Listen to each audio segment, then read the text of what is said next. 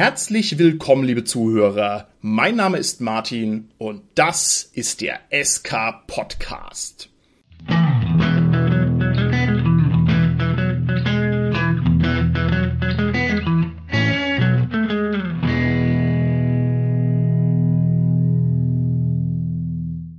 Wir machen heute eine kleine Interviewfolge und wenn ich klein sage, dann meine ich die monumentale Interviewfolge, die zentrale, wahre, ewige, letzte Interviewfolge. Zu beenden alle Interviewfolgen. Und wer könnte mir da ein würdigerer Gesprächspartner sein als das Urgestein des deutschen Rollenspiels, als der langjährige zentrale Mann an diversen zentralen Schalthebeln unseres Hobbys, der meiner Meinung nach relevanteste deutsche Rollenspielschaffende, und zwar in dem Sinne, dass er den absolut größten Impact hatte, den man überhaupt haben kann derjenige, der attestierterweise über viele Rankings hinweg wohl der beste Abenteuerschreiber ist, den wir hier haben, und derjenige, den man wohl auch ohne rot zu werden als das Gesicht und das Hirn des deutschen Rollenspiels bezeichnen könnte und der darüber hinaus außerdem noch ein unglaublich sympathischer und dufter Typ ist. Es handelt sich natürlich um keinen anderen als den einzigartigen, den legendären Thomas Römer. Hallo Thomas. Hallo Martin. Und ja, ich glaube, du hast irgendwie den falschen Interviewpartner erwischt. Das letzte Mal, als ich in den Spiegel geguckt habe, hatte ich zumindest noch keinen Heiligenschein. Aber es kann natürlich sein, dass wir jetzt gleich irgendwie eine Wrestling-Intro-Fanfare hören und dann ist das wiederum okay. ja, das ist so auf dem Olymp selbst, da merkt man den Weihrauchgeruch nicht mehr. Ja, da gewöhnt man sich dran. Ich denke, das ist der Punkt, weswegen dir das vielleicht nicht so auffällt. Lieber Thomas, es ist ganz hervorragend, dass wir uns endlich mal zum Interview treffen. Die Folge war schon lange überfällig und ich bin der Meinung, dass du, und zwar nur du, ganz einzigartige Perspektiven auf unser Hobby werfen kannst und dass du auch in der Lage bist, den langen Blick schweifen zu lassen über viele Jahre unseres Hobbys. Und ich hoffe doch, dass ich mit dir zusammen in der Lage bin, mal so ein paar ganz zentrale Fragen zu tackeln und mal so ein paar ganz, ja, weiß ich nicht, so übergreifende Dinge anzugreifen. Und wenn wir das schaffen, das wäre natürlich großartig. Und bevor wir uns da langsam hinarbeiten, würde ich vorschlagen, erzähl doch mal ein bisschen von dir. Wie muss man sich denn den Lebenslauf eines Thomas Römer grob vorstellen? Der fängt an mit Geburt. Das ist ein recht typisches Modell, was hierzulande geprägt wird. Die Geburt war 1965 geht dann über Kindheit und Jugend bis hin zu Schulabschluss und Studium. Und da fängt es bereits an, äh, sich mit Rollenspiel zu überlappen. Also um genau zu sein, Ende der Schulzeit und Anfang des Studiums. In welchem Jahr befinden wir uns da ungefähr, wenn ich da brutal reinfragen darf? Ich habe mein Abi 1984 gemacht. Und das heißt auch 1984, als ich mein erstes Rollenspiel aus einem Kaufhausregal gezogen habe, war das das schwarze Auge und das musste ja damals schon von Leuten gemacht werden. Halt Uli Kiso, Werner Fuchs, Hayo Alpers, Ina Kramer und äh, das ist halt da auch schon quasi ein Jahr her gewesen. Und davor waren die Leute, die ich halt tatsächlich als die, die Urgesteine ansehen würde. Das heißt speziell das Umfeld äh, der Midgard-Redaktion, die ja okay. in den späten 70ern und ganz frühen 80ern das Spiel nach Deutschland gebracht haben. Bist du denn ein Midgardianer? Hast du mit Midgard das Rollenspiel angefangen? Nee, ich habe tatsächlich dauerhaftes Rollenspiel mit DSA angefangen. 85 und 86 gab es in Hagen Rollenspieltreffen, wo man in sehr viele Sachen reinschnuppern konnte. Da habe ich Midgard gespielt, da habe ich Redbox D&D gespielt, da habe ich die europäische Ausgabe von RuneQuest gespielt, die damals von Games Workshop äh, auf den europäischen Markt gebracht wurde. Also noch bevor die deutsche Ausgabe bei Welt der Spiele rauskam. Mhm. Da konnte man halt tatsächlich noch in vielen Sachen rumprobieren. Aber das, was einfach schnell die weiteste Verbreitung hatte, weil halt ein wirklich fetter Spieleverlag dahinter stand und ein Buchverlag. Und das heißt, es war halt in Buchhandlungen und in Spieleabteilungen der Kaufhäuser und natürlich in etlichen Spezialläden, die es damals auch schon gab, war natürlich das schwarze Auge schnell dominant und äh, wir haben uns dann entschieden, wir spielen das, wo wir erstmal das Material dazu bekommen. Ich meine, wir haben zwar auch recht schnell angefangen, eigene Abenteuer zu schreiben. Okay. Aber die ganz klassischen, also wirklich die B, die Basisserie der DSA-Abenteuer müssten wir eigentlich alle durchgespielt haben, zum Beispiel. Ja, und mit dem Rollenspiel selber spielen kam dann auch das, was alle Rollenspielerinnen und Rollenspieler halt machen. Wir haben gemoddet. Bestimmte Regeln waren uns zu viel, zu wenig. Wir hätten sie gerne anders gehabt. Und das heißt, wir haben klassisch Schatztabellen, Begegnungstabellen, Wettertabellen gemacht und äh, ich habe damals schon großen Spaß am Kartenzeichnen gehabt. Und die haben wir dann bei der damaligen DSA Zentralredaktion in Eching beziehungsweise die zentrale Kontaktstelle in Eching eingereicht und bei unserem Regionalmeister, der damals in Düsseldorf saß. Die Weiterleitung über die Zentralredaktion in Eching funktionierte schneller und wir haben dann Kontakt mit Uli Kiso bekommen.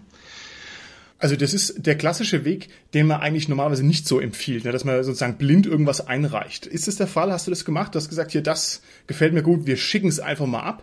Oder hattest du schon, keine Ahnung, dazu geschrieben, hi, ich würde gerne bei euch ein bisschen professioneller mitmachen? Oder ich, ich weiß nicht, wie kommt es dazu, dass man sagt, man schickt irgendwas ein. Wünscht man sich, dass das gedruckt wird oder möchte man nur irgendwie ein bisschen auffallen oder möchte man einen Kontakt herstellen zu den Leuten, was ja jetzt vor dem Internet jetzt auch nicht so ohne weiteres möglich war. Was hat dich da dazu gedrängt, das zu tun? Das war ganz klassisch, dass wir dachten, unsere Sachen sind gut und DSA hat sehr früh ja schon mit einer intensiven Fanbeteiligung angefangen. Man in den ersten aventurischen Booten waren bereits jede Menge Clubadressen abgedruckt. Da sind Leute wie Tom Finn und Hatma Visa dabei. Äh, wir haben keinen Club übrigens. Das heißt, die Beteiligung von Spielerinnen und Spielern war auf jeden Fall erwünscht. Und okay. wir haben halt äh, uns gedacht, wir haben solides Material hier abgeliefert. Reichen wir mal ein, mal gucken, was daraus wird. Wir waren, also in erster Linie waren das damals Michael Johann und ich von unserer Gruppe. Und wir haben tatsächlich auch nicht damit gerechnet, dass wir da mit dem verantwortlichen Redakteur direkt zusammenkommen und gedacht, davon wird vielleicht ein Teil irgendwo übernommen, vielleicht im aventurischen ah. Boten als Regelergänzung okay. äh, abgedruckt. Aber wir waren schon durchaus dann auch beeindruckt, dass das so angekommen ist. Ja, wie gesagt, dann halt Kontakt mit Uli Kiso bekommen, den zu Hause in Düsseldorf besucht. Uli Kiso und Ina Krammer, die da zusammengelebt haben. Und daraus wurde dann ein Abenteuerauftrag, der bei Michael Johann zum Zeichen der Kröte und bei mir zum Wolf von Winhal führte. Okay, wow, das ist ja super. Ich muss also hier gleich mal reingrätschen. Du erlaubst mir das, wenn ich dich da einfach mal brutal unterbreche. Also im Zeichen der Kröte ist dieses tolle Abenteuer mit der Hexe vorne drauf auf dem Cover, das kenne ich noch. Und der Wolf von Winhal ist sowieso jedem bekannt, der ein bisschen DSA-Geschichte hat, beziehungsweise der einfach weiß, was die erfolgreichen Abenteuer waren. Aber das ist ja schon ein riesengroßer Sprung, ne? Also von ich sende Fanmaterial ein, auch noch ungefragt, bis hin zu ich bekomme einen Abenteuerauftrag. Also die waren offensichtlich überzeugt davon, was ihr gemacht habt. Aber ich weiß nicht, da, da, fehlt auch noch so die Phase von wegen, hier schreib mal da eine Kleinigkeit, schreib mal da eine Kleinigkeit. Wir wollen erstmal prüfen, ob du seriös bist und ob du die Kommaregeln beherrschst. Das war bei euch wohl äh, überwunden durch den Zauber von Ulrich Kieso. Der hat gesagt, jawohl, ist ein guter Mann und mach mal. Oder wie, wie kommt es dazu? Vielleicht war unser Material auch überzeugend genug und unser Anschreiben fehlerfrei. ähm, also wir hatten zu dem Zeitpunkt definitiv nicht vor, professionelle Autoren zu werden. Okay. ich wollte eigentlich Astronom werden und äh, irgendwo, weiß ich nicht, in den Anden oder auf den Kanarischen Inseln Sterne beobachten. Hätte ich das auf den Kanarischen Inseln gemacht, hätte ich vielleicht die Chance gehabt, da Brian May von Queen zu treffen, der ja Doktor der Astrophysik ist und am Grand Tecan halt auch geforscht hat. Wobei Astronomen ist ja großartig. Forschen ja heutzutage gar nicht mehr selber an den Instrumenten, sondern die geben halt Beobachtungsaufträge und entsprechende äh, Beobachtungsprogramme und die werden dann eingespeist in die Teleskope und Radioteleskope. Also da wäre in der Akademie spannende Sachen, aber vielleicht gar nicht so spannend, wie ich damals gedacht hatte, äh, möglich gewesen. Also mich beeindruckt auch jetzt hier an dieser Stelle gleich, dass du gesagt hast, du möchtest gerne Astronom werden. Eigentlich erwartet man ja, dass man sagt, man möchte gerne Astronaut werden. Ja, Astronom, das ist für die, die so ein bisschen verstehen, wie die Welt funktioniert und die sich also mit dem eigentlich besseren Job da ein realistischeres Ziel setzen. Naja, das mit dem realistischen Ziel ist ganz einfach. Wenn man nur auf einem Auge was sieht, dann hat sich das Astronautenthema ganz schnell erledigt, weil bis heute brauchst du halt eine, ich sag mal, 98-prozentige Gesundheit mindestens, um hochgelassen zu werden. Die wollen schließlich nicht, dass äh, ihnen die Leute an Herzinfarkt sterben bei 5G-Startbeschleunigung oder irgendwie tatterige Finger haben oder was auch immer. Nee, das war leider von vornherein klar. Ich meine, ich bin Perry Roden sozialisiert. Natürlich will man Astronaut werden. Aber nee, also eigentlich war da noch der Plan, Studium fertig und dann mal gucken. Okay. Astronom werden deswegen auch. Also ich hatte Physikstudium mit Schwerpunkt Astronomie, Astrophysik angefangen, weil ich eigentlich später in der Schreiberei landen wollte. Ich war extrem begeistert von Magazinen der Wissenschaft und Spektrum der Wissenschaft und wollte Wissenschaftskommunikation machen. Ehrlich? Okay. Und dafür braucht man natürlich eine Wissenschaft. Physik war das, wo ich halt die guten Noten äh, in der Schule hatte und das Verständnis und die Phänomene sind einfach großartig. Ja, ja. Und hätte dann gedacht, okay, mache ich halt mein Diplom und gucke, dass ich dann irgendwie ein Journalismusstudium oder ein Volontariat äh, bei einer Zeitung draufpacke. Also Schreiberei hat mich auf jeden Fall interessiert und ja, ich denke mal, wir konnten damals auch schon so formulieren, dass man es verstanden hat und so, dass ein Korrektor wenig Arbeit damit hatte. Ja, das kann ich dir sofort glauben. Es gibt eine Reihe von Texten von dir, die ich sehr gut finde, und zwar ganz explizit. Komme auch noch später drauf, was mir da ins Auge gefallen ist. Jetzt mein persönliches Verhältnis zu dir besteht unter anderem darin, dass du wahrscheinlich der erste Rollenspielschaffende gewesen bist, der mir richtig namentlich ins Auge gefallen ist.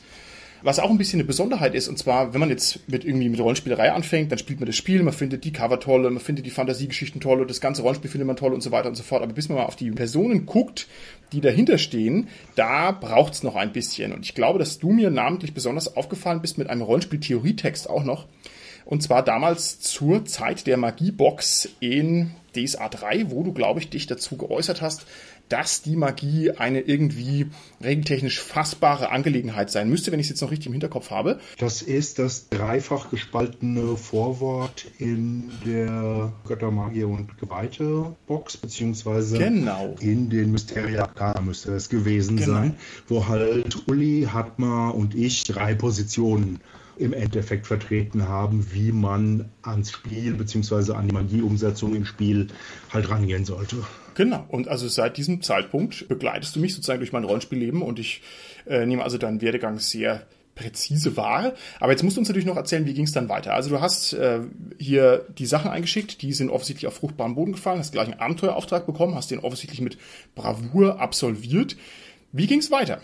weniger mit Bravour, sondern mit einer alten Reiseschreibmaschine und äh, tatsächlich dann das Manuskript ganz klassisch mit roten handschriftlichen Anmerkungen zurückbekommen.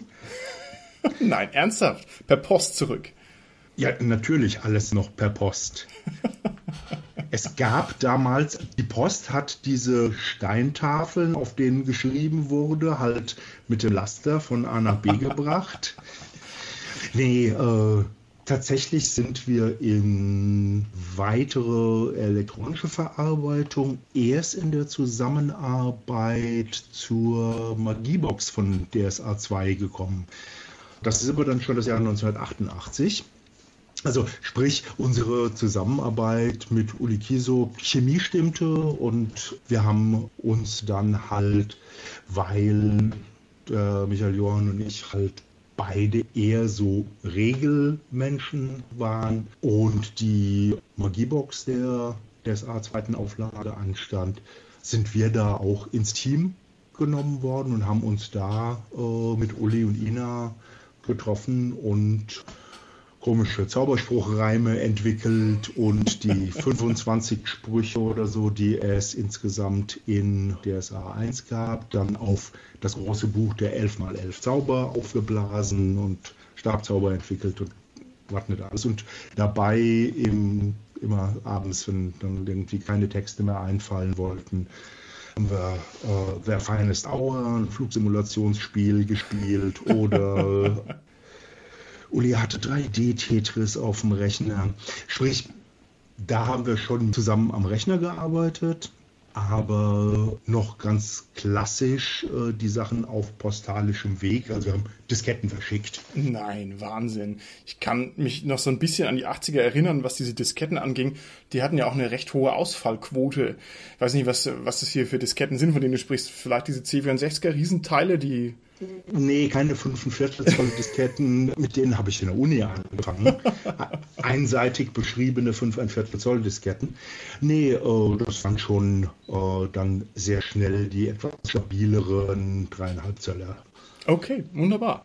Naja, und Uli Kiso war halt Eigner von Fantasy Productions, also die aus dem Fantastic Shop in Düsseldorf erwachsen sind. Die hatten damals, die haben wir dann auch gesehen, die haben eigene Rollenspiele rausgebracht, auch sehr interessante Sachen.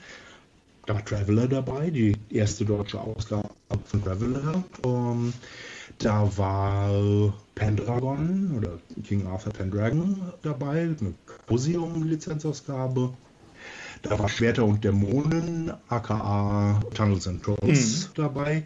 Und nicht zu vergessen, dass Ulikiso ja der Hauptübersetzer des Redbox D&D war. Ich meine, das ist ja eine Geschichte, die sicherlich in dem Interview mit Werner schon drin war, wie sie halt für Schmidt-Spiele oder die, die Schmidt-Römer-Knauer-Kombination die TSA-Sachen halt übersetzt haben und da dann aus Lizenzsachen nichts draus geworden ist. Also man konnte sich über die Lizenzgebühren nicht einigen. Die Sachen, die Werner als Lektor, Uli, Reinhold May, ich weiß gar nicht genau, wer bei den mhm. Abenteuern da noch alles mit übersetzt hat.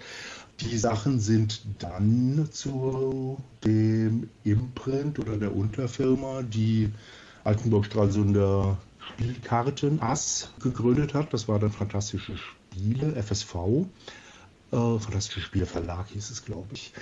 Und naja, also das heißt, FanPro war zwar nicht der große Herausgeber, aber es war das Go-To-Entwicklungsstudio mm, quasi. Mm. Und ja, äh, der Erstkontakt mit FanPro war dann tatsächlich im Fantastic Shop, natürlich irgendwie. Wir haben damals in Bochum gewohnt und äh, da war Düsseldorf ja einigermaßen um die Ecke. Nicht, dass wir nicht auch im Spiel und Fantasy in Essen, auch ein Traditionsladen, den es damals schon gab, eingekauft hätten. Aber dann halt so, das war eine Pilgerfahrt nach Düsseldorf zu fahren und zu gucken, was es im Fantastic Shop so alles gab. Wo dann die internationalen Rollenspiele alle standen, wirklich abgedrehtestes Material, teilweise grafisch bereits sehr gut gelungen, teilweise auch besseres äh, geheftetes Material, also wirklich so schnellhefter Abenteuer. Plus äh, jede Menge Strategiespiele, klassische Hex Encounter, Cosims, erste Computerspiele, also da auch dann relativ schnell die Computer-Rollenspiele und, und sowas, die AD&D-Sachen. Vielleicht gehen wir noch ein bisschen konkret zu der Arbeit in dieser Frühzeit von DSA oder was heißt Frühzeit, also in der Phase, als du da dazugestoßen bist. Äh, wie muss man sich das Ganze vorstellen? Also du bist offensichtlich dann relativ früh in eine Position reingekommen, wo man dir was zugetraut hat, wo du also Vorwörter schreiben kannst, wo du an zentralen Sachen mitgearbeitet hast. Wie war das damals? Ich stelle mir vor, es setzen sich ein W8 Leute zusammen und dann wird geplant und dann sagt man, wir brauchen eine Magiebox und wie geht es denn? Hat man dann damals den Ulrich Kiso, der relativ direktiv sagt, so und so soll's laufen und jetzt Kinder schmückt mal außenrum meine Ideen aus oder ist es dann eher ein Symposium der Rollenspielschaffenden, wo also hier jeder relativ freigeistig rumhantiert, bis es dann irgendwie gerinnt? Oder ist es sehr kompetitiv und man möchte sich durchsetzen? Also, ich weiß nicht, vielleicht kannst du es mal auf ein konkretes Beispiel runterbrechen. Wie muss man sich diese Zeit damals vorstellen? Wie laufen da die Entscheidungsprozesse und wann gerinnt sowas zu einem der, ja, der bekannten, ich sag mal, schwarze Augstoffe, wie sie eben jeder anständige Rollenspieler in Deutschland kennt, weil er sich damit eben, äh, weiß was ich, wie viele Jahre beschäftigt hat? Das ist tatsächlich unterschiedlich, welche Zeit man betrachtet. Also zu der Zeit, als ich angefangen habe, als auch dann zum Beispiel Atma dazugekommen ist, der etwas uns hat er quasi den Kontakt mit Uli bekommen. Und das sind einzelne Leute aufgefallen durch gute Beiträge, entweder Regel- oder Abenteuereinreichungen okay. oder äh, Beiträge. Seien es lustige Sachen, seien es die ersten Ausformungen von Aventurien. Man, 1988 gab es noch nicht so viele Aventurien. Mhm. Da gab es halt tatsächlich das Aventurienheft aus der ersten Auflage und langsam kristallisierten sich so die ersten Bände mit der grünen Ecke raus. Also dann kam das Bornland mhm. und äh, das Königreich am Jagdwehr. Aber zu dieser Zeit drehte sich im Endeffekt alles um Uli Kiso als Chefredakteur. Okay. Der bekam aus München oder Eching, äh, wo Schmidt-Spiele saß, halt den Auftrag, machen Sie uns zwei Boxen und acht Abenteuer im Jahr. Okay, Jetzt gut. Einfach mal so als Hausnummer. Ja, ja. Uli hat dann geguckt, okay, was kann ich in der Zeit selber machen? Was für einen Stoff habe ich eingeliefert bekommen, wo ich als Redakteur dran gehen kann, aber halt externe Leute schreiben lassen? Nur bei wirklichen größeren Projekten war halt dann in den frühen Jahren eine Zusammenarbeit angesagt. Okay. Tatsächlich mit den Beiträgen, die dann reingekommen sind. Ich meine, da ist für die Magiebox jetzt und dann halt die Bearbeitung in 1988 da müsste Michael Melchers dabei gewesen sein noch. Mhm. Da müsste Ralf Lawatsch noch dabei gewesen sein. Und das ist dann auch so das Umfeld, in dem wir Redaktionsspielrunden hatten. Ah, okay. Da hat man sich dann natürlich häufiger getroffen. Da hat man vorneweg sich theoretisch über Aventurien unterhalten und dann halt ein Abenteuer gespielt. Okay, okay. Uli war halt die meiste Zeit Spielleiter. Mhm. Meister, muss man in der Zeit äh, noch äh, sagen, und weil es DSA ist. Und ja, das, da sind dann bekannte Meisterfiguren halt reingekommen, unsere Interaktion mit denen. Und häufig war es so, dass wir dann gesagt haben, okay, wir haben Sonntag die Spielrunde und dann treffen wir uns Freitagabend und Samstag für die Arbeit und schließen das Ganze dann mit einer Spielrunde ab. Das ist ja wunderbar. Das klingt ja nach einem richtig guten Setup, sodass man auch ein bisschen warm miteinander wird. Das war auch wirklich gut damals, ist auch gar keine Frage. Okay, das ist ja toll.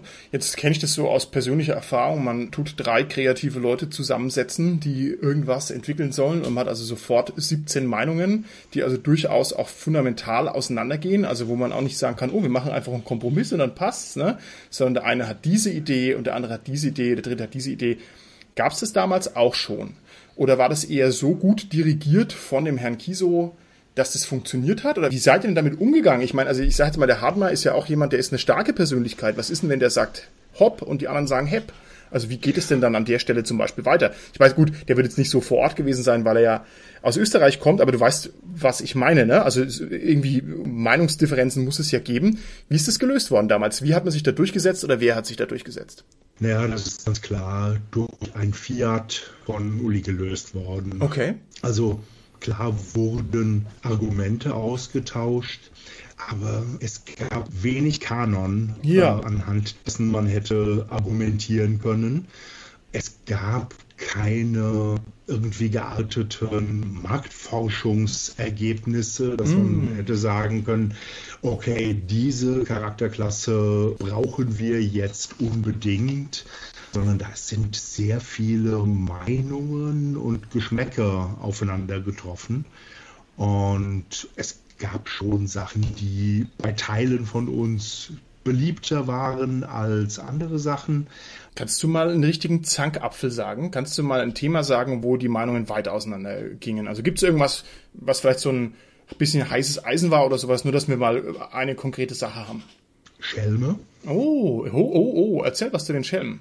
Im Endeffekt ihnen eine quasi Unantastbarkeit, weil das war ja auch das Zeichen von Kobolden, zu geben und gleichzeitig auch Humor zu institutionalisieren, schon gleich in dem Bewusstsein, da wird viel schlechter Humor bei rumkommen okay. und sehr viel blöder Slapstick.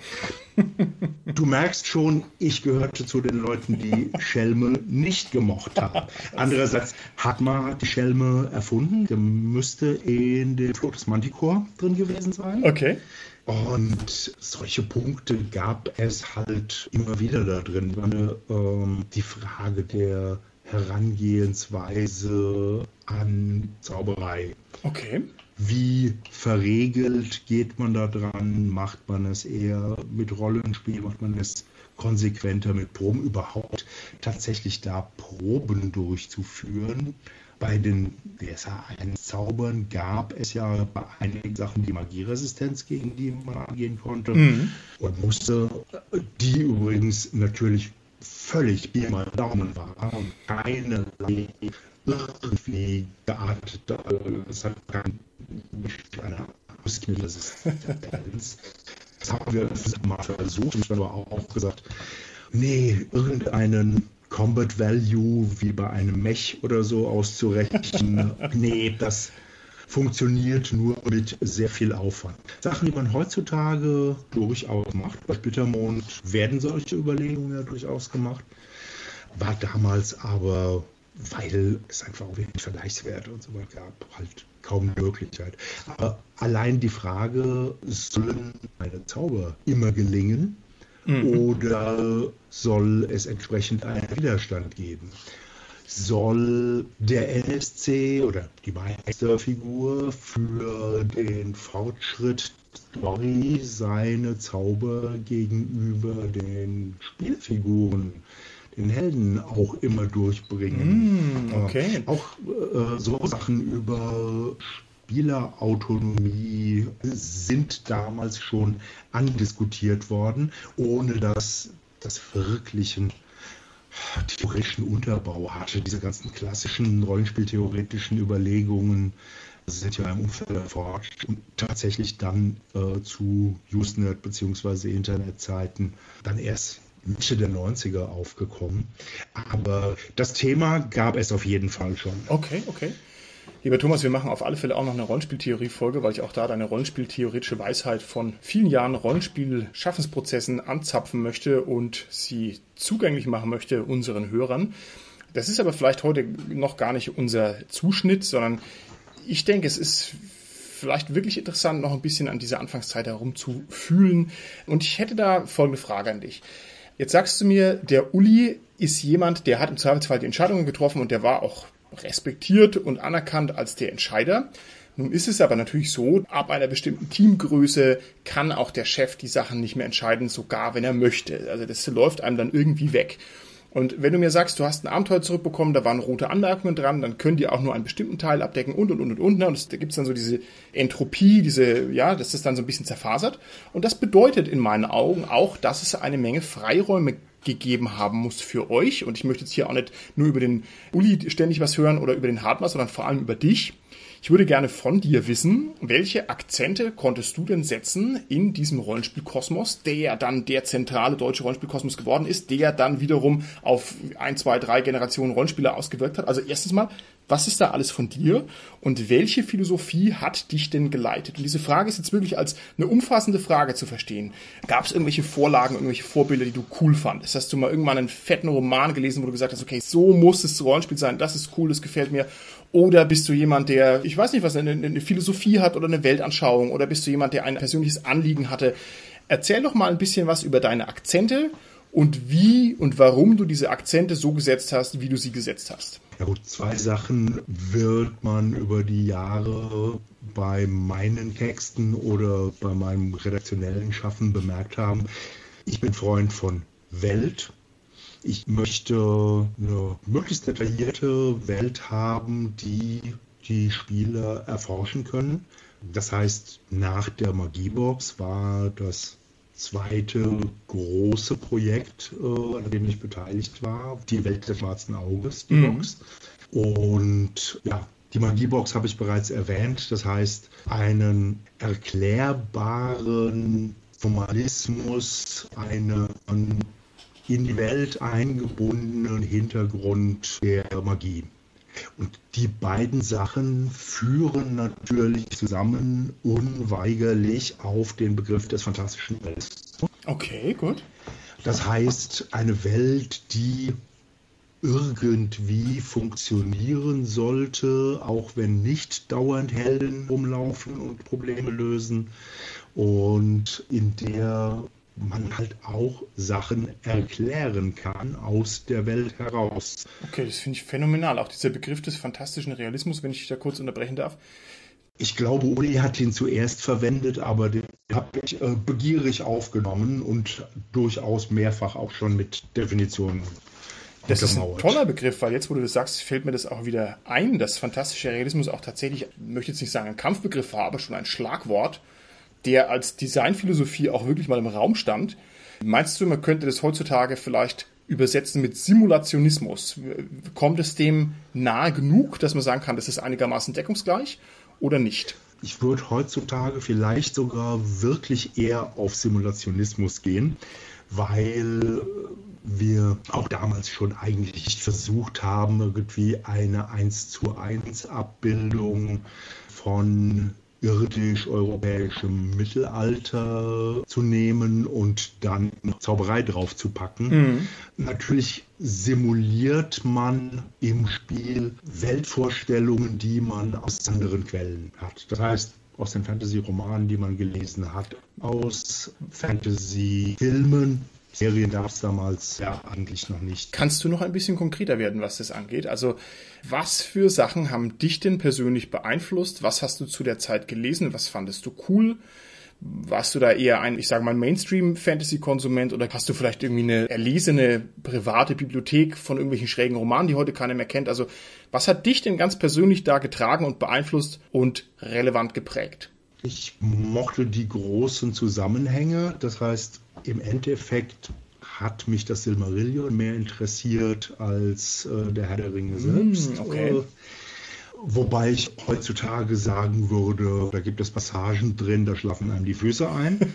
äh, ja, es ist aber auch durchaus ja die Absicht dahinter. Tolkien hat das ja nicht bewusst irgendwie langatmig geschrieben, sondern um natürlich auch einen bestimmten Erzählstil ein biblisches oder homerisches Gefühl zu erzeugen. Mm, mm. Nur, ich bin eigentlich gar nicht der Tolkien-Mensch. Ich habe natürlich sehr früh, äh, was heißt sehr früh, mit 17, als ich nach einem Motorradunfall längere Zeit im Krankenhaus lag, den Herrn der Ringe gelesen und bin aber trotzdem recht schnell quer durch Fantasy-Sachen natürlich Conan, aber auch etliches aus der damaligen schwarzen Reihe von Goldmann. Da war übrigens von wegen Goldmann, da war der ungewöhnliche Goldmann, Man of Gold, äh, dabei, was eine Geschichte aus Tekumail, der Welt von Empire of the Petal Throne, der zweiten großen Rollenspielerfindung von Professor M.A.R. Barker, äh, Mohammed Abdarrahman Barker, war, was halt quasi als zweites Rollenspiel rausgekommen ist und interessanterweise via Midgard eigentlich das Prägende für das deutsche Rollenspiel mm. äh, ist. Aber da gab es halt bei Goldmann einen Roman, ich glaube, es ist der einzige, der ins Deutsche übersetzt worden ist. Ich war zu dem Zeitpunkt eigentlich immer mehr auch noch Science-Fiction-Leser. Ich habe natürlich viel dann Fantasy einfach quer durch. Es waren dann halt meistens irgendwelche Reihen, Mehrteiler von David Eddings äh, zum Beispiel oder Raymond Feast. Mhm.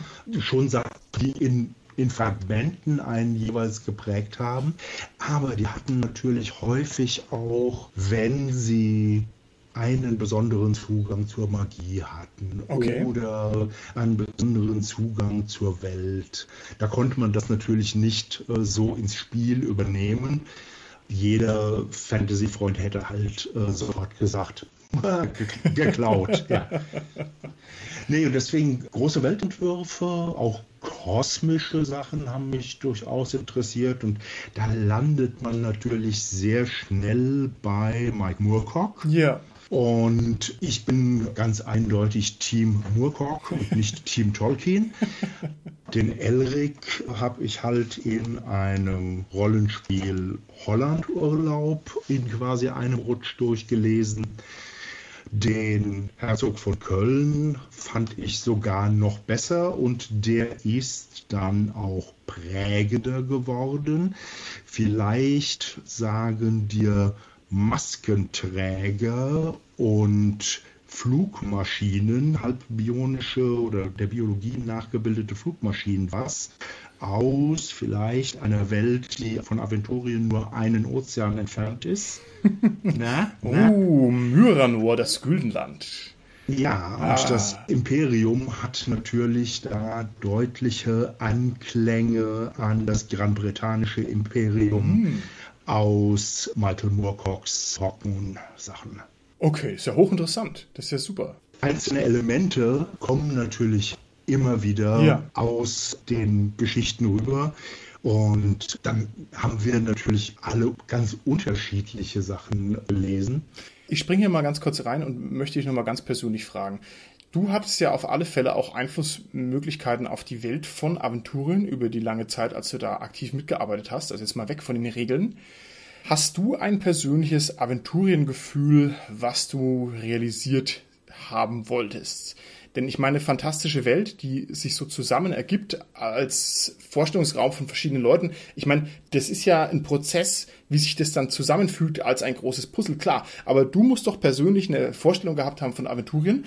Jetzt, ich spinne jetzt nur mal ins Blaue hinein. Also man kann ja Aventurien sehen wie so eine Art ja, äh, Jack Vance Welt, ja, wo jeder auf sich alleine gestellt ist und man stolpert irgendwie durch die Pampa und dann weiß man gar nicht, was hinter dem nächsten Gebirge ist. Oder man kann es irgendwie auch eher sehen wie eine strukturierte Welt. Man kann einen starken, fantastischen Einschlag drin haben. Man kann dies und das und jenes haben. Was war denn deine persönliche Vorstellung von Aventurien? Wie hättest du es denn gerne gehabt und war es dir möglich, das auch so umzusetzen in letzter Konsequenz? Viele Sachen sind tatsächlich so umgesetzt worden, wie ich sie mir vorgestellt habe. Zum Beispiel? Was natürlich auch daran liegt, dass ich irgendwann halt das Steuerrad in der Hand hatte ja. und mehr sagen konnte oder durfte. Aber das Maß von Zauberei hätte durchaus ein bisschen mehr sein dürfen. Okay. Ich hätte durchaus die Welt nicht so themenparkmäßig aufgebaut. Das ist aber schön gesagt. Ja, Aventurien ist wirklich ein Themenpark, richtig. Ah, aber ansonsten, ich bin halt ein großer Freund der Leute, die, ich sag mal, aus einfachen Verhältnissen kommen. Mhm. Also sprich, die sind nicht irgendwie schon mit einem kosmischen Leuchten auf der Stirn geboren, sondern die müssen sich ihr Heldentum halt erarbeiten. Und Held wird man, wenn man halt gegen widrige Umstände Sachen durchbringt, mhm. sei es halt persönlichen Gewinn realisiert, sei es, dass man anderen hilft in der Not oder gegen Tyrannei. Und dieses Wachsen von Heldenfiguren fand ich schon immer gut und ein Kernelement im Rollenspiel verteidige ich auch jetzt immer noch. Also Aufstieg und auch den Spaß, okay. Äh, den man daran hat. Mir ist es üblicherweise lieber, das ist in späteren Editionen ja durchaus zugekommen, dass man mit Anfängercharakteren bereits wirklich was machen kann und sagen, ja, auf diesem Gebiet hier bin ich kompetent und ich kann es auch in Würfelwürfen beweisen. Was mir nie zugesagt hat, auch in Fantasy-Romanen, sind diese ja, schicksalshaften Figuren. Ich habe eine regelrechte Version oder Allergie gegen diese Messias-Figuren ja, irgendwie, ja. die, weiß ich nicht, vom Tellerwäscher zum Halbgott, weil das Schicksal es so vorgesehen hat. Okay, das ist ja hochinteressant. Ich denke, viele von meinen Vorstellungen sind dann tatsächlich in spätes DSA 3 und die Welt und Weltbeschreibung in DSA 4 eingeflossen. Aber muss man ja auch sagen, schon ich sag mal, ab 1993, also seit DSA 3 und den dann aufkommenden Regionalboxen, waren irgendwann Sachen gesetzt. Die waren noch nicht wirklich Kanon in dem Sinn, aber es war bereits einfach eine träge Masse. Mhm. Äh, da konnte man von einigen Sachen halt nicht mehr weg, ohne dass man halt gesagt hätte, gut, wir machen einen radikalen Neustart. Comic-Universen ja. machen das ständig. Perry Roden macht in den Zyklen deutliche Zeitsprünge mit teilweise drastischen Resets. Hätten wir uns mit unserer Fanbase vermutlich also das war unsere Befürchtung, ja. nicht erlauben können. Okay. Da wären einfach Leute abgesprungen. Und deswegen sind etliche Sachen einfach so geblieben, wie sie dann in den frühen 90ern mal definiert worden sind. Und man hat dann eher versucht, ein bisschen drumherum zu schreiben, bestimmte Aspekte äh, ein bisschen abzuschleifen, auf andere Sachen zu fokussieren. Aber grundsätzlich ist die prägende Zeit von Aventurien halt die frühen 90er, wo die Konzepte festgeschrieben worden okay. sind. Und ich glaube halt, da habe ich auch einiges zu beigetragen. Ja, das ja. glaube ich nämlich auch. Und das trifft sich sehr gut, denn DSA 3, DSA 4, das war genau meine DSA-Zeit wo ich das also auch sehr inhaliert habe und sehr konzentriert verfolgt und wo ich das auch sehr genossen habe. Also auch da hier an dieser Stelle mal einfach ein offenes Dankeschön dafür. Also da musst du auf alle Fälle viel richtig gemacht haben, denn ich bin durchaus auch ein kritischer Konsument. Aber jetzt möchte ich hier an der Stelle nochmal weiterfragen. Bist du denn bibelfest? Also im Sinne von kanonfest. Also hast du denn den DSA-Lore wenigstens damals vollkommen drauf gehabt? Und wenn ich dich jetzt gefragt hätte, keine Ahnung, wie heißen hier die Stämme in der Wüste von den Novadis, hättest du die dann hier Konsonanten genau auch präsentieren können? Warst du so gut? War das wichtig? War dieses Lore-Wissen überhaupt relevant? Weil ich weiß, im Bereich DSA 4, die dicken Regionalspielhilfen, die sind ja auch irgendwann sehr dick geworden. Ne? Also ich weiß nicht, wie fest bist du, was die Kanon-Inhalte angeht oder wie fest warst du damals? Und war das relevant überhaupt? Schlag mal Aventurien, das Lexikon des schwarzen Auges auf und schau dir die Redakteure an. Ja, war ich zu dem Zeitpunkt, definitiv. Okay. Wir haben halt damals für das Lexikon die Sachen zusammengetragen, die damals noch nicht so viel waren. Das war zum Schluss bei DSA ja extrem schwierig, da noch einen entsprechenden Überblick zu behalten. In den 90ern ging das noch mhm. ganz gut. Und ja, ich hätte vielleicht irgendwie maraskanische Musikinstrumente passen müssen, beziehungsweise ich hätte zumindest sagen können, ist ein maraskanisches Musikinstrument und ist demzufolge vermutlich das erste Mal in einem Abenteuer von Kali erwähnt worden. ähm, jetzt bin ich hier zweimal blank erwischt worden. Ja, du hast gesagt, aventurisches Lexikon. Ich gucke jetzt hier zu meinem Bücherschrank rüber und da steht es halt nicht drin. Ja, also minus 1000 Punkte für mich, weil es bei mir irgendwo eingemottet ist. Und jetzt sagst du maraskanisches Musikinstrument und ich möchte irgendwie sagen, Zuli Zimbel, Ziba, aber ich komme halt auch nicht drauf. Also, ich kann mich ja hier nur outen als Wie völlig unter ich habe jetzt letztens bin halt dabei auch ein bisschen alte Sachen auszumustern, teilweise zu verkaufen, teilweise an die beiden existierenden großen DSA-Archive weiterzugeben und letztens halt über eine Einsendung von Carly über die korrekte Form, wie eine, ich meine, es wäre eine Ratschläger, ein maraskanisches Seiteninstrument mit drei quasi rechtwinklig aneinander sitzenden Klangkörpern, was so gespielt wird wie eine Koto oder ähnliche ostasiatische äh, Musikinstrumente. Hervorragend. Also so Dinge tauchen halt heutzutage immer wieder auf. Schmidt-Spiele hat ja in Essen auf der Spielemesse in den 90ern diese Quiz-Shows gehabt. Okay. Ähm, wo wirklich Leute gegeneinander angetreten sind und Aventurienfragen äh, bzw. schwarze Auge-Fragen beantwortet haben. Das waren Sachen zu was ist die Leiteigenschaft des Streuners, aber auch halt, wie heißt die Hauptstadt irgendeiner Grafschaft in Weiden oder der Grafensitz einer Grafschaft in Weiden.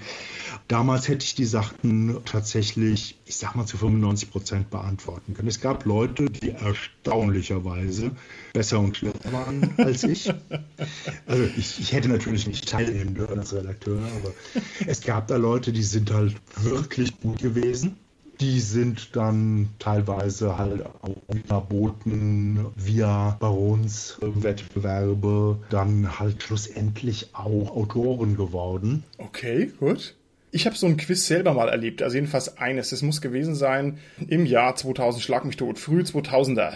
Da war ich auf der Spielemesse und da war das noch ein richtiges Pilgererlebnis für mich, weil es damals auch noch kein so verbreitetes Internet gab und da sind wir mit irgendeiner komischen Mitfahrtzentrale hingefahren und was weiß ich. Also es war ganz obskur, aber ich habe es jedenfalls erreicht, bin auch halb wieder zurückgekommen. Ich glaube, ich habe so ein Quiz auch mitgemacht. Am Stand war das nämlich, ne? Und man musste irgendwie raten, keine Ahnung, wie teuer ist ein Kilo Endurium oder ein Rondrakam oder irgendwie sowas. Das war toll. Ich habe es aber, glaube ich, nicht gewonnen. aber ich habe es zumindest erlebt. Das heißt, du hast recht, ich kann es hier alles bezeugen, was du sagst. Es entspricht zu 100% der Wahrheit. Als Fanpro haben wir das natürlich fortgesetzt, aber das hat zu Schmidt viele Zeiten schon angefangen. okay. Gut, du warst irgendwann dann tatsächlich am Steuerrad des Mega-Supertankers, der das schwarze Auge ist. Wie muss man sich einen alltäglichen Arbeitstag von dir vorstellen? Stehst du früher auf, gehst ins Büro und sagst, heute vernichte ich das Bornland.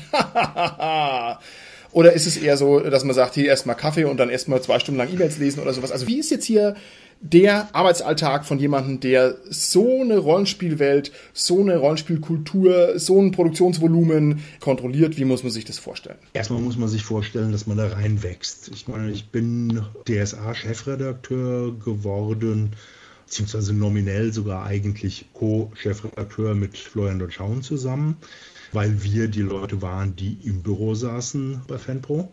Aber da hatte ich bereits acht Jahre Redaktionsarbeit bei FanPro unterm Gürtel. Das war die 2.01d Shadowrun Edition, wo ich die deutsche Übersetzung mm, okay. äh, halt verantwortet habe, wo ich für die Wunderwelten dann die Regelkolumne gemacht habe. DSA war zu diesem Zeitpunkt halt immer noch in erster Linie der Job von Uli Kiso, der das Bindeglied zu den Verlagen in München, beziehungsweise nachher war es ja nur noch Schmidtwiele, war und die DSA-Arbeit war halt immer eine Zusammenarbeit mit Uli Kiso. Mhm. Weil wir aber so eng zusammengearbeitet haben, habe ich Uli halt nach seinem ersten schweren Herzinfarkt dann etliches von der Arbeit abgenommen, zusammen mit der Britta Herz, äh, seiner damaligen Lebensgefährtin. Ja, und 1997 ist Uli dann ja Anfang 97, meine 30. Januar, an seinem zweiten Herzinfarkt verstorben. Und ein halbes Jahr später ist Schmidt-Spiele ja pleite gegangen. Und im Endeffekt hat sich dann Fanpro darum beworben, quasi den kompletten DSA-Bestand, also sowohl das Intellectual Property als auch die bestehenden Druckerzeugnisse plus das ganze Umfeld aus der Konkursmasse von Schmidt zu erwerben. Und da sind die Rechte halt übergegangen auf Ina Kramer und Britta Herz als Erbinnen von Uli Kiso, auf Werner Fuchs und Hayo Alpers. Äh, das heißt, das ist da in der Familie geblieben. Und Werner Fuchs als Chef von Fanpro hat dann natürlich irgendwie, das machen wir jetzt. Erstmal die alten Sachen abverkaufen und dann neue Sachen reinbringen. Und da war dann halt äh, die Frage, wer hat innerhalb von Fanpro die langjährige Meistererfahrung mit dem schwarzen Auge? Und das war ich und habe halt auch Redaktionsjobs im Sinne von verantwortlicher Redakteur gemacht gehabt und bin dann halt Ende 97, Anfang 98 quasi der nominelle DSA-Chef geworden. Ja, die Arbeit besteht tatsächlich ganz klassisch aus Kaffee. Kaffee ist wichtig. E-Mails checken, und damals glücklicherweise noch wirklich E-Mails, die hat man halt im Postfach gehabt und konnte sie abarbeiten.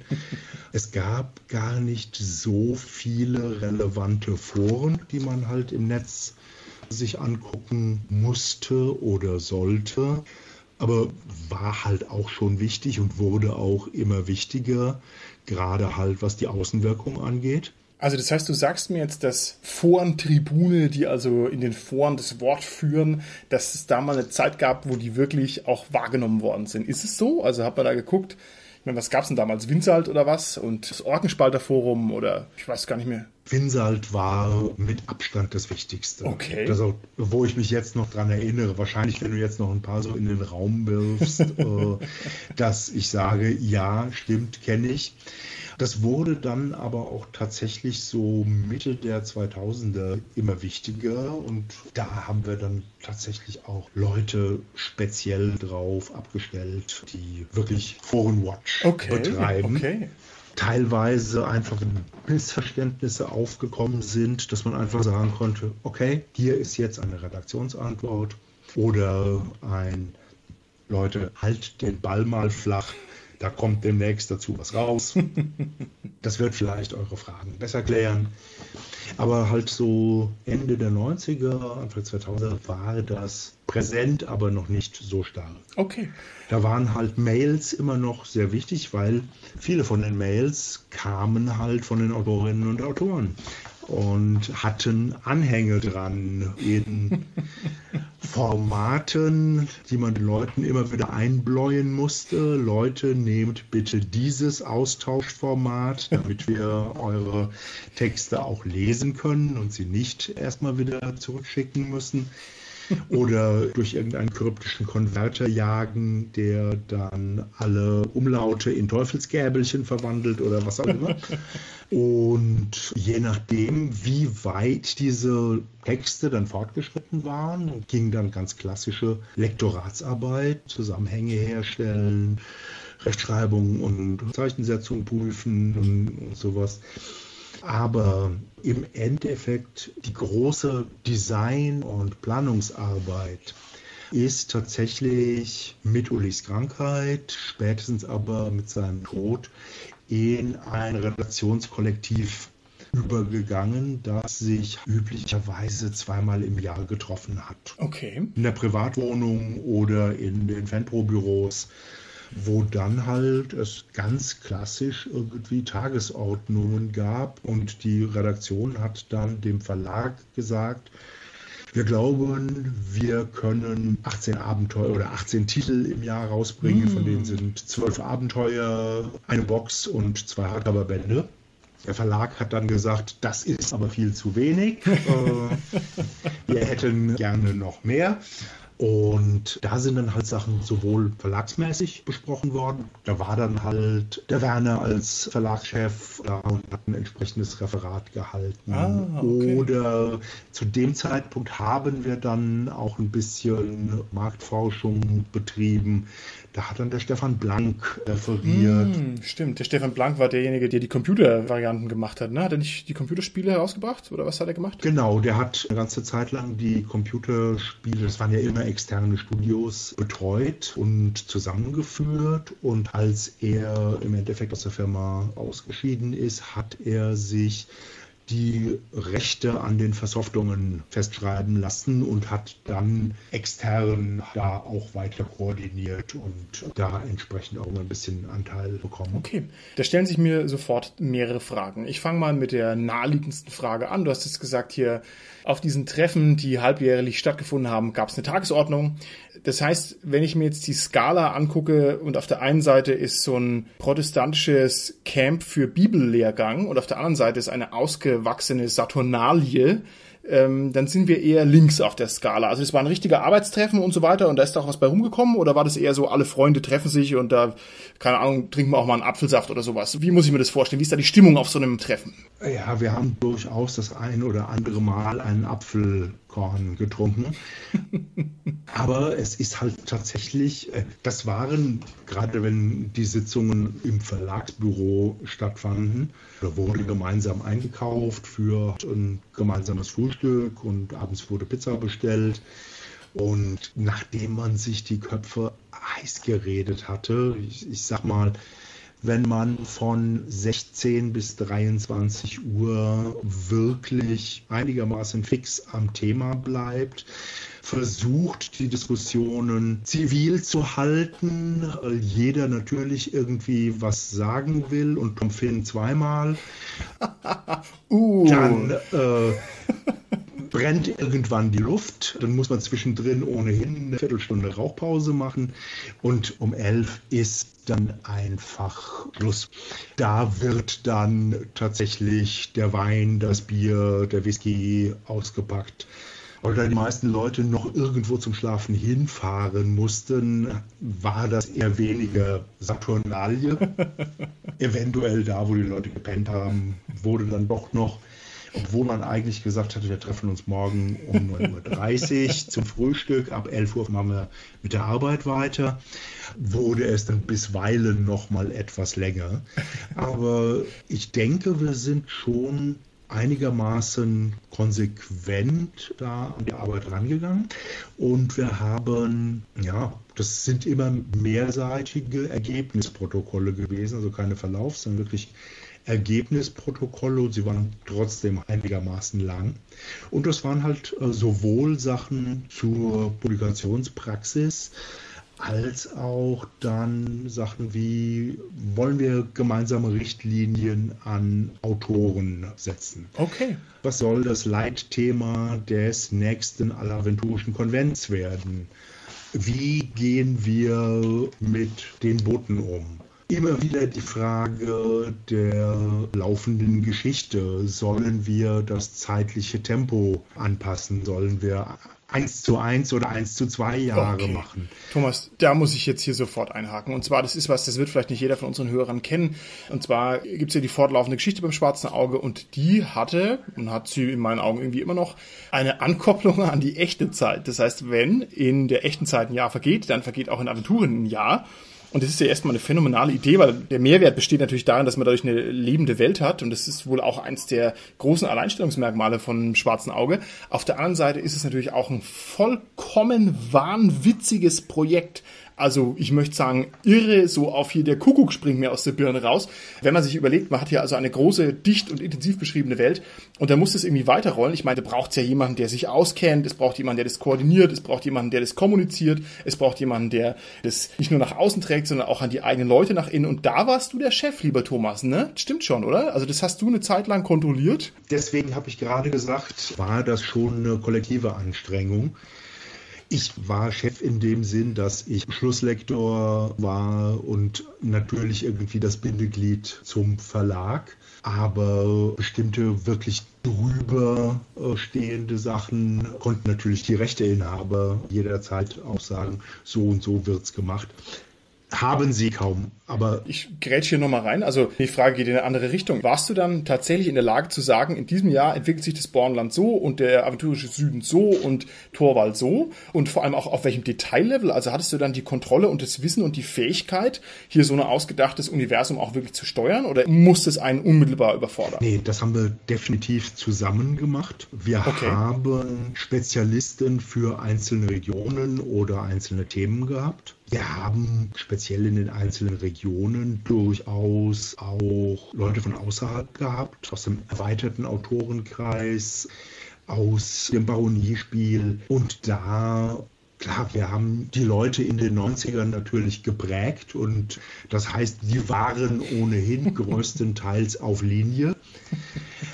Das heißt aber auch, dass wir sagen konnten, okay, wir vertrauen denen. Wenn wir okay. einem anerkannten Baron aus der Gegend von Elenvina sagen, beschreib doch mal, wie Plus weiterentwickelt in der nächsten Zeit, dann konnten wir davon ausgehen, da kommt was mit Hand und Fuß raus. Okay, okay. Also ihr habt ein großes Team gehabt und die Leute konnten auch was. Das ist sehr gut. Jetzt wäre die nächste Frage von mir gewesen. Wie war denn das mit Feedback von außen? Wir haben es ja schon ein bisschen anklingen lassen. Es gab also Foren, die mal eine Zeit lang jedenfalls schon den einen oder anderen Akzent oder die eine oder andere Signalspitze setzen konnten. Ich würde gerne von dir wissen. Ich muss diese dämliche Frage stellen, aber die ist so schön. Hast du wäschkörbeweise Post bekommen von irgendwelchen Fans, die irgendwas von dir wollten? Gibt's und gab's sowas oder gab's sowas nie? Wäschekörbeweise tatsächlich nicht. Das gab es zeitweilig, wenn wir in der Wunderwelten irgendwelche Gewinnspiele oder sowas drin hatten. Aber äh, es gab schon eine ganze Menge Post, äh, speziell Regelanfragen, aber auch Abenteuereinreichungen. Häufig auch bedauerlicherweise, da haben die Leute sich wirklich Mühe gemacht und komplette Abenteuer ausformuliert und eingeschickt und dann leider so komplett neben der Spur gelegen, dass man halt sagen konnte, das können wir nicht in vollem Umfang beantworten. Da müssen wir darauf verweisen. Unverlangt eingesandte Abenteuer haben halt keine Garantie auf Bearbeitung. Wohingegen Leute, die uns ein cleveres Exposé geschickt haben oder einen Story oder Hintergrundvorschlag für eine bestimmte Region und dabei bei, ich sag mal, zwei bis fünf Seiten geblieben sind oder Wörtseiten.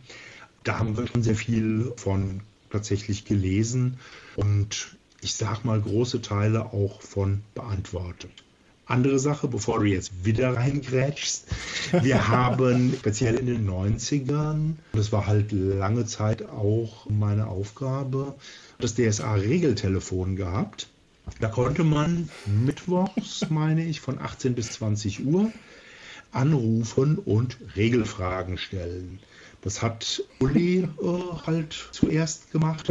Ich hatte ja gesagt, der war eigentlich kein Regelmensch.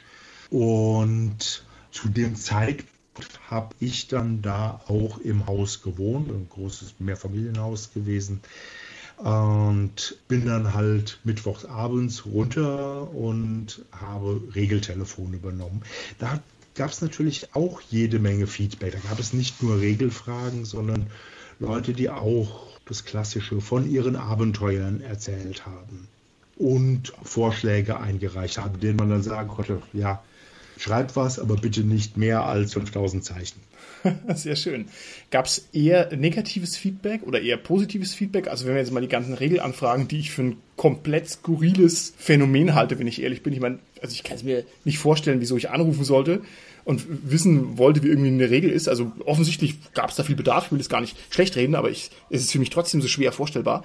Aber wenn wir das mal ausklammern, gab es jetzt mehr Positives oder mehr Negatives? Und kannst du vielleicht ein, zwei spektakuläre Sachen mal erwähnen? Hat euch jemand mal einen Schnitzel mit Pommes zugeschickt oder was weiß ich, oder einen Pferdekopf oder irgendwie sowas auf diesem Level? Tatsächlich an wirklich spektakuläre Sachen erinnere ich mich kaum. Ich weiß, dass wir, auch das, weil ich jetzt letztens halt mein Archiv durchsortiert habe, gebundene Hardcover-Abenteuersammlungen von 300 Seiten Umfang und gebunden heißt jetzt nicht irgendwie eine Universitätsdruckerei, sondern tatsächlich in Kunstleder mit Hardcover-Umschlag und sowas, weil die Leute halt sehr überzeugt waren. Oder Abenteuer, wirklich die Originale, handschriftlich, sauber handschriftlich mit teilweise großartigen Illustrationen drin die aber halt auch leider nicht passen. oh, sehr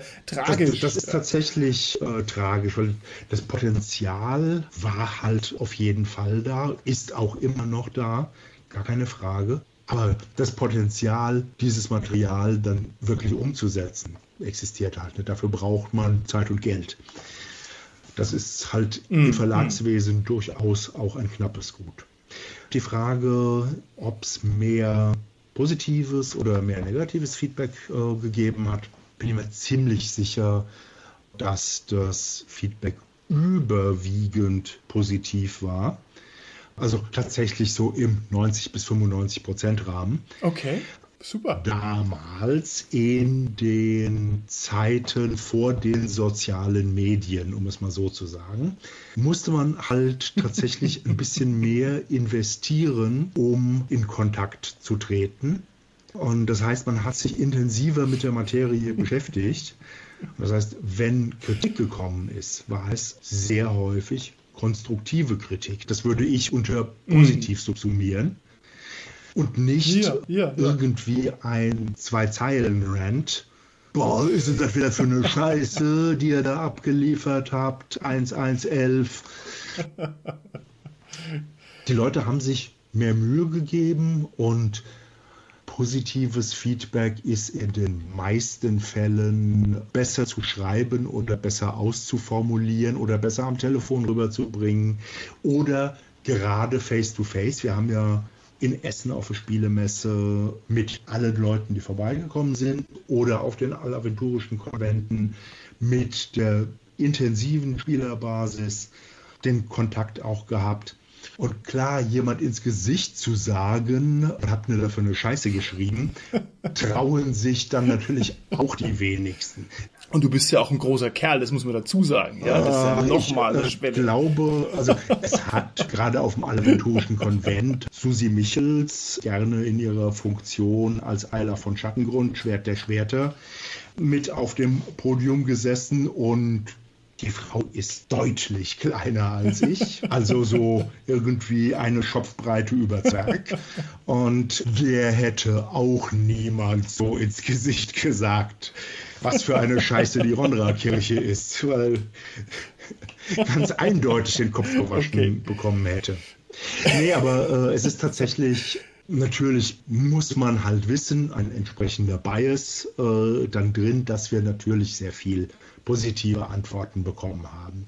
In professionellen Magazinen gab es in den 90ern und frühen 2000ern ja auch noch eine ganze Menge.